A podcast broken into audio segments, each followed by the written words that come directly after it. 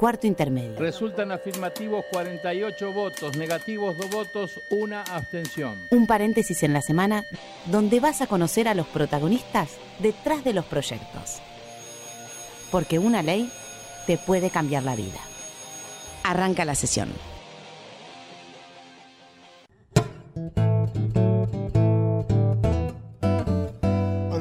Muy buen domingo. Bienvenidos a Cuarto Intermedio. ¿Un paréntesis en la semana? No. Un paréntesis el fin de semana en el que te vamos a contar cuáles pueden ser tus próximos derechos. Estoy con mi compañera, esta chaqueña, esta Florencia Corregido, que está ¿Estás resfriada? ¿Ah? Hola, Mariano. Estoy un poco resfriada como varios, como varios argentinos. Hola, argentinos y argentinas, ¿cómo andan? Muy felices nosotros, como cada domingo, de compartir eh, aquí en Radio Nacional. Hoy vamos a hablar de... ¿Cuál es el chiste? Porque me dijiste muy felices y me pusiste feliz. Ah, feliz como... Mm, ¿Cómo es el jugador? Feliz. Feliz. ¿Quién está feliz? ¿Quién era el que estaba feliz? El de Boca. El de Boca. ¿Quién te...? No. No, no. Ahora vamos a hablar del Código Penal. Vamos del fútbol, el código y penal. Sí, no, nos queda otra, muchachos. pero eh, la, senadora eh, Pamela Verazay de la provincia de Mendoza presentó un proyecto para modificar el código penal que tiene que ver con las cárceles. Ajá, y que tiene que ver con los escapes. Exactamente. El, el, Código Penal hoy ya estipula que se aumenten las penas para aquellos presos que se escapen con violencia, pero no estipula que se escapen sin violencia. Eso es lo que ella agrega y además aumenta las penas. Pero no te voy a contar yo todo esto. Si quieren saber cómo una persona se puede escapar sin violencia, para eso está este audio con la senadora representante de la provincia de Mendoza, Pamela Brazal.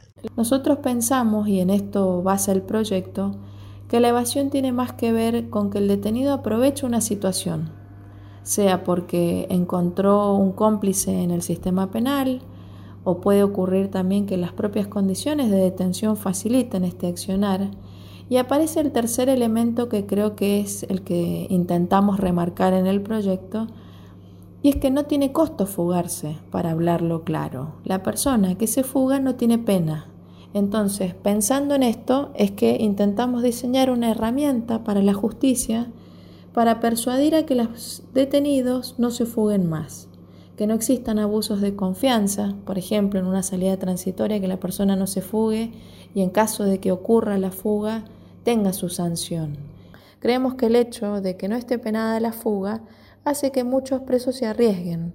Por ejemplo, un preso tiene alguna salida transitoria, y esto es muy común verlo en los, en los medios, se fuga, se arriesga porque no pierde nada, vuelve y todo continúa como si nada hubiese ocurrido. Digo, no recibe ningún castigo por hacerlo. Así pasaba entonces la senadora Pamela Verazay, quien propone esta modificación del Código Penal para aquellos presos que se escapen. Y ahora, ¿Feliz o no feliz era Riquelme? Era Riquelme, era Riquelme. chicos. Después, de Sonia Buller. Eh, encima Sonia Buller, eh, que es bostera, mirá. Eh, Alias bueno. el Pulpo Bueno, vamos, no la veo feliz a Sonia con los de Boca. Bueno, vamos a lo nuestro. Sí, vamos a hablar con Eduardo Oderigo de la Fundación Espartanos. Él se presenta como entrenador creemos que es más que un y él, entrenador. Él es famoso como Coco, me dijeron, que le gusta que le, digamos Coco. Entonces le vamos a decir Coco. Hola Coco, ¿cómo estás? Hola, ¿cómo están ustedes? Muy, bien. Bueno, Coco, a ver, abogado penalista, ex, ex jugador de rugby eh, de San Isidro. Del SIC. Eh, cuando comenzaste a realizar las prácticas en la unidad 48 de San Martín, ¿habías entrado alguna vez a una cárcel? ¿Cómo fueron esos primeros días? Yo, sí, yo había entrado, pero cuando trabajaba en tribunales, algún par de veces con algún mm. juez que he ido, pero no nada más que eso y como visita del juego y nosotros nos quedamos a un costado. ¿Cómo surgió esta idea de, llevar el, deporte a la cárcel y enseñar valores y todo lo que el, deporte enseña? En realidad porque eh, un amigo quería conocer una cárcel que jugaba conmigo al rugby en el SIC y me insistió, me insistió y bueno, lo acompañé y lo que vimos acá la verdad que no nos gustó mucha gente sin hacer nada, era peligroso. Y un día volví solo y le dije al director que quería enseñarse a jugar al rugby, el rugby tiene otras cosas, ¿eh? por ahí una herramienta distinta desde otro lado. Y bueno, me dejaron y así fue como arrancamos hace más de 10 años. ¿Te dejaron así de una? ¿No te dijeron? No, no, ah. no, ¿Cómo fue? Yo lo, cuento así, pero no, me decía, no, me decía en esa época era pelo blanco, antes tenía un poco más de pelo marrón, y me decía, pibe, a ver si entendés, esto es una cárcel de máxima seguridad. Claro. ¿Eh? Personas extremadamente violentas, ¿vos querés traer un deporte extremadamente violento? No, me decía. Pero mirá que el rugby tiene estos valores. y que sí, que no, hasta que me dijo, tenés que hacer una nota, igual para hacer algo acá, le hice una nota, ya me buscaba excusas y bueno, al final me dijo, bueno, ¿cuándo querés venir? Y así fue que volví unos días después, que tampoco fue fácil, porque no quería que venga nadie a la cancha a jugar. Ah. Había 600 personas detenidas, pero nadie, supuestamente nadie quería jugar a nada, según él. ¿Y cómo fue el primer día de, entrenamiento? ¿Te acordás? Sí, el primer día fue, de entrada, nos miraban raro, cuando decíamos, bueno, hay que taclear, eh, taclea vos, me decían. Ay, no. Taclea vos, bueno, dale, vení, pero yo te voy a romper todo, bueno, a ver, probemos. Le daba la pelota, venían corriendo, y con un poco de técnica, tacle a los tobillos, caían todos. Claro.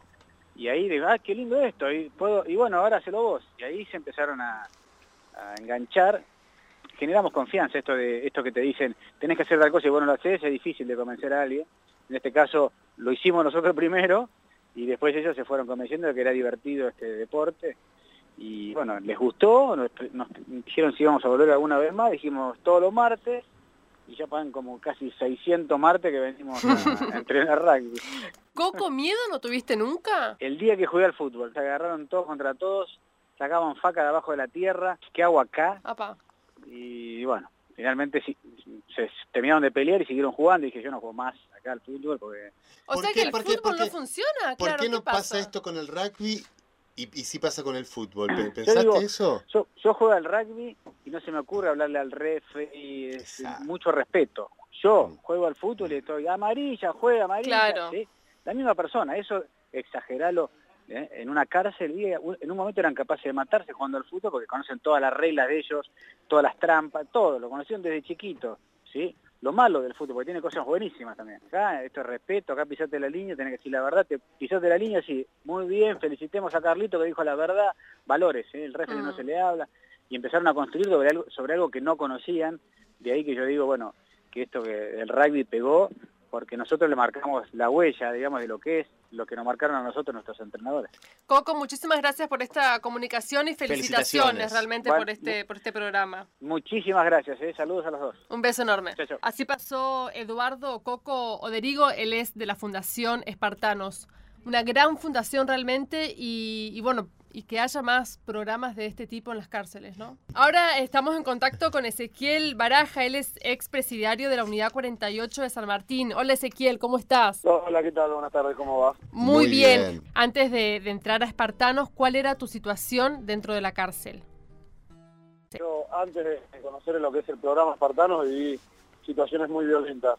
O sea, la cárcel no, no es de reinsertar o resocializar a nadie, la cárcel funcionaba como eh, un método de castigo supuestamente que, que, encerrar a una persona en una celda y que se maten entre ellos creo que no es, ninguna penitencia, no hace reflexionar a nadie, sino que, que siempre digo yo el cuento que la cárcel retrotrae a un estado primitivo donde vos tenés es la ley del más fuerte y sobrevivís como en una jungla de cemento. Mm. ¿Qué se hace para sobrevivir en una cárcel? Y siempre estar alerta, eh, tratar de, de sobreponerte sobre lo demás, tener mucha personalidad, y siempre vas a terminar eh, relacionado en algún suceso violento ahí adentro.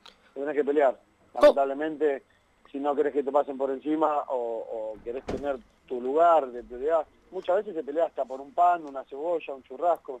Entonces cualquier motivo que tenga un mínimo de valor es producto de una pelea. ¿Con cuántos años vos entraste? Yo, o sea, fueron varias etapas. La primera vez que, que pisé una comisaría fue a los 16 años de menor donde recibí un disparo en un brazo, eh, fui a una comisaría de menor, de ahí me llevaron a un instituto, donde llegué al instituto y lo primero que me dijeron, el en que estaba encargado de cuidarme, era, ¿te vas a quedar o te vas?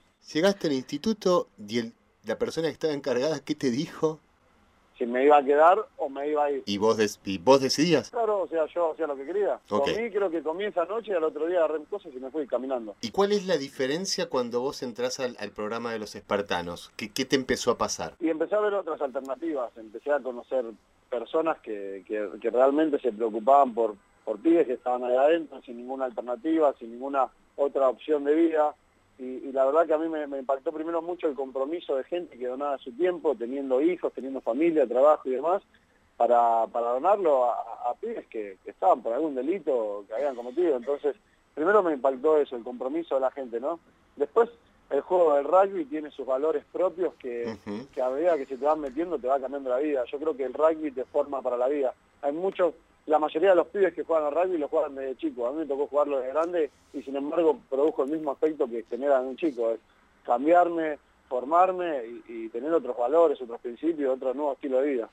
Ezequiel, vos recién decías que, que te impactó el compromiso de la gente que, que, está dentro de la Fundación Espartanos. ¿Crees que todavía hay muchos prejuicios de la sociedad eh, hacia el preso o el expreso? Yo creo que cada vez son menos. O sea, gracias a Dios yo nunca tuve una palabra de repudio hoy tengo, hoy soy como la cara visible de los, espartanos, eh, eh, he ido a varios medios, a varios programas de televisión y nunca he recibido una palabra desagradable, siempre fueron palabras de aliento, como muy motivadoras por la historia y demás.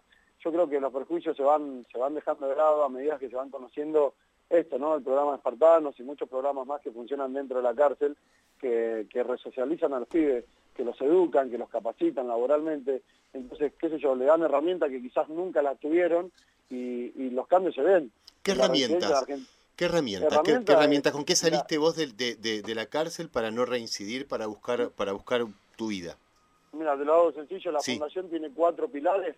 Uno es el deporte, como para atraparlos es la excusa para que vos te metas al programa y empieces a cambiar tu forma de ser dentro de la cancha, respetando al referee, respetando a tus compañeros, golpeándote de manera lícita, cayéndote, volviéndote a levantar, apoyándote a tus compañeros. Eso es el, eh, ese es el, primer pilar. El segundo es, querés ser espartano, querés salir a jugar, tenés que estudiar. Querés estudiar, se te va a dar premios, por, se te va a reconocer si pasaste grado, si pasaste la secundaria, si estás estudiando una carrera universitaria. Y como te digo, los cuatro pilares de la fundación son el deporte, la educación, la espiritualidad como método de contención, está el catolicismo como, como religión común, pero hay diferentes religiones, cada uno tiene su creencia, no tiene que por, eh, qué ser católico. Y te digo, la, religión como método de contención y el trabajo como el fin del círculo. ¿no? No todos eh, tenemos en, nuestra sociedad las mismas oportunidades. Digo, ¿crees que hay gente que está dentro de la cárcel que por primera vez eh, empezó a, conocer los valores, a educarse a partir de esto? Totalmente. La cárcel está llena de gente pobre. No hay gente que haya sido intelectual. La mayoría de los chicos, eh, yo hoy coordino lo que es el área educativa y, del, total que tenemos, el 80% están está recién retomando sus estudios primarios. Entonces yo creo que hay un déficit de educación que no viene de ahora. Uno no nace siendo delincuente, sino consecuencias de la vida o la marginación o de la sociedad o, lo que fuera, te va condicionando por la vida, quizás nacer en, la vereda opuesta ya te, determina cuál va a ser tu futuro. ¿Qué te condicionó a vos? A mí me condicionó más que nada, eh, primero fue la separación de mi viejo, alejarme, empezar a... Yo, sinceramente, nunca me faltó un plato de comida, mis viejos siempre eh, priorizaron la educación, eh, fue, más que nada una rebeldía, juntarme con las personas que no eran adecuadas y meterme en los lugares más, más problemáticos de acá, de la zona donde yo vivo, que es San Martín. Eso me fue condicionando y me fue, me fue llevando por un camino que, que no era el que yo realmente quería, sino era, el que, que en ese momento creía que era lo correcto por el hecho de ser, de pertenecer, de ser reconocido y de tener quizás las cosas que mi viejo no me podían comprar. ¿Qué crees vos que faltan en las cárceles? Digo, además de la fundación espectacular esta de Espartanos, ¿qué crees que hace falta para los que no están en Espartanos? Compromiso. Bien. Compromiso con la educación. Yo creo que la educación es, es un pilar fundamental ante todo. Yo no puedo salir y reclamar un empleo si primero no me eduqué. Primero tengo que ser una persona empleable para cuando yo recupere mi libertad. ¿Vos estudiaste, Ezequiel, ahí adentro? Yo tuve la posibilidad de estudiar, terminé mis estudios secundarios prácticamente entre adentro y afuera, porque me largaron seis meses antes de terminar el tercer año, entonces lo tuve que terminar afuera, rindiendo libre, con todos los problemas que requiere hmm. al salir en libertad, porque tenés un miles de cosas que hacer, como trabajar, como tu familia y demás, pero bueno, costó, pero lo logré. ¿Cómo fue tu, tu primer día en la cárcel, lo recordás? De mucho miedo, de incertidumbre, de no saber dónde estaba parado, creí que estaba preparado para vivir en una cárcel de máxima seguridad, pero cuando realmente puse los pies dentro de un penal, me di cuenta de que, era totalmente diferente como yo lo como yo lo esperaba. ¿Y cómo fue tu primer día en libertad? Glorioso, fue, fue una sensación eh, increíble. Fue la sensación de decir, hoy tengo la posibilidad de elegir yo realmente qué quiero hacer y qué quiero demostrar a la sociedad, lo, que yo puedo hacer, representando a la fundación, representándome a mí mismo, ¿no? dejando un poquito la fundación de lado, que me quería demostrar a mí mismo y a mi familia que yo realmente podía ser diferente, que no tenía que ser lo que los demás querían o lo que mi entorno en ese momento pretendían que yo fuera, sino realmente ser lo que yo tenía que ser. Ezequiel, te agradecemos muchísimo. Gracias por esta comunicación. bueno, muchísimas gracias. Un beso enorme. Un beso grande, muchas gracias. Bueno, acá hablamos de hablar con Ezequiel Baraja, expresidiario que le hizo muy bien estar dentro de los espartanos en, la cárcel donde él estaba. Y recordemos que a los espartanos han recibido el premio Sarmiento por parte del Senado de la Nación, por parte de la senadora Varela.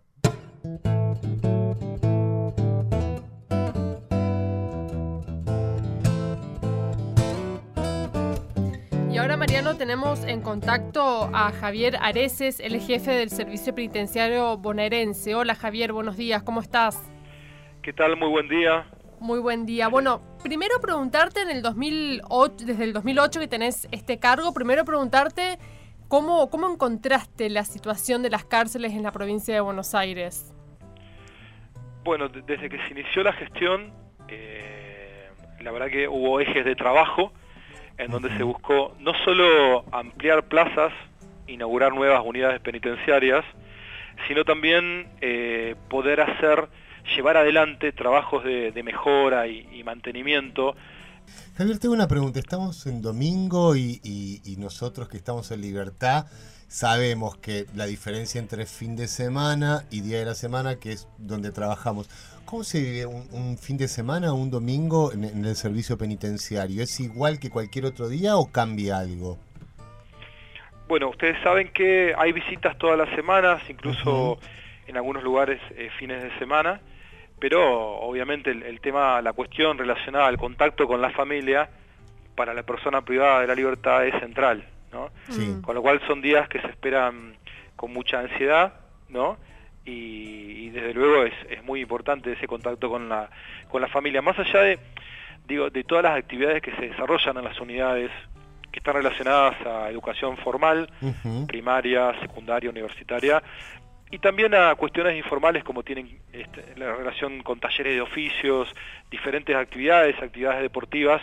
Eso es importante, pero obviamente el, contacto con la familia y con, con las visitas es fundamental, ¿no?